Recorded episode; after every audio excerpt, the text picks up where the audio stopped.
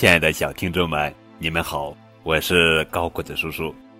今天开始讲《永远都是好朋友》系列故事，一共有六个。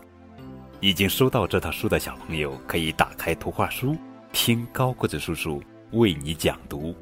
没有收到这套书的小朋友呀，可以继续添加高个子叔叔的微信，字母 S S 加数字九五二零零九。好了，高个子叔叔开始讲故事喽。友情真谛第三条：好朋友要团结协作。你好，小仓鼠。作者是加拿大露丝·欧伊。祝会叶硕翻译。蓉蓉鸡、哼哼猪和哞哞牛，他们都很喜欢好朋友大笨狗。大笨狗很勇敢，大笨狗也很爱帮忙。大笨狗总是知道该做什么。大笨狗有个最大的好处，它总是陪在蓉蓉鸡、哼哼猪。和哞哞牛的身边，可是有一天，大笨狗不见了。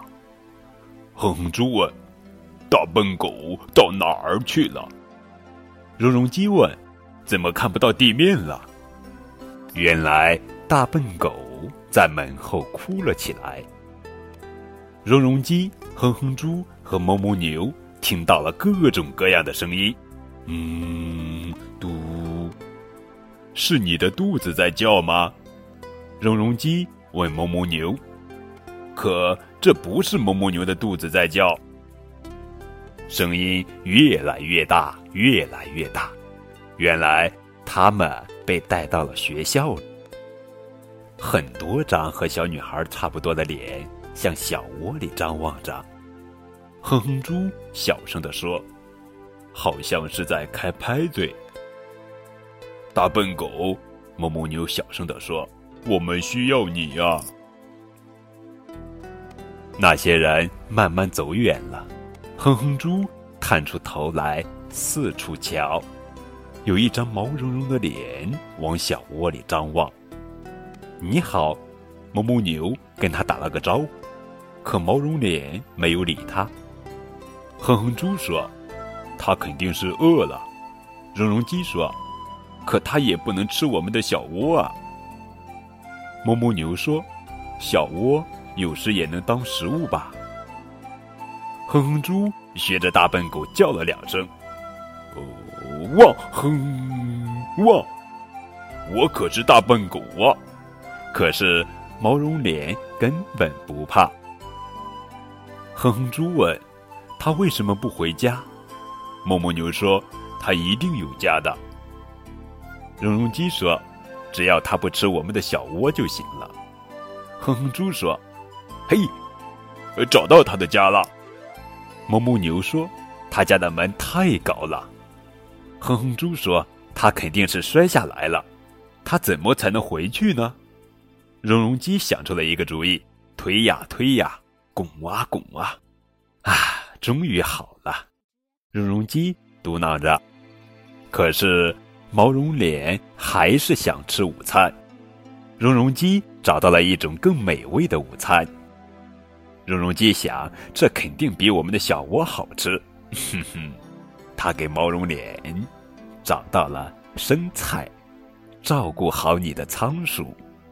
绒绒鸡说：“接着，嗖，啪，哈哈，你看，你看。”哼哼猪说：“你跟在绒绒鸡后面吧。”哞哞牛说。我可不是一盘沙拉，绒绒鸡说。接着，绒绒鸡、哼哼猪和哞哞牛听到了一些声音，好多好多声音。小女孩和她的朋友回来了。哼哼猪赶紧跑回小窝，绒绒鸡赶紧飞回小窝，哞哞牛从月球上一跃而过。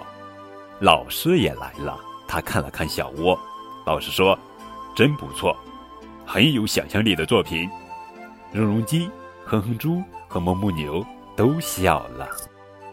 这一天，荣荣鸡、哼哼猪和哞哞牛都高兴极了。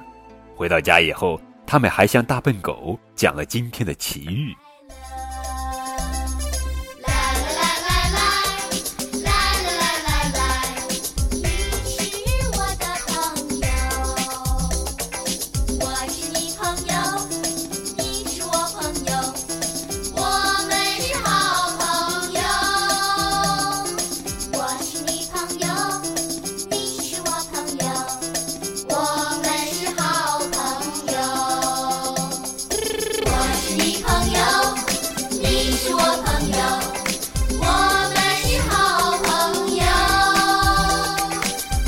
是你朋友，你是我朋友，我们是好朋友。我是你朋友，你是我朋友，我们是好朋友。我是你朋友，你是我朋友，我们是好朋友。我是你朋友，你是我朋友。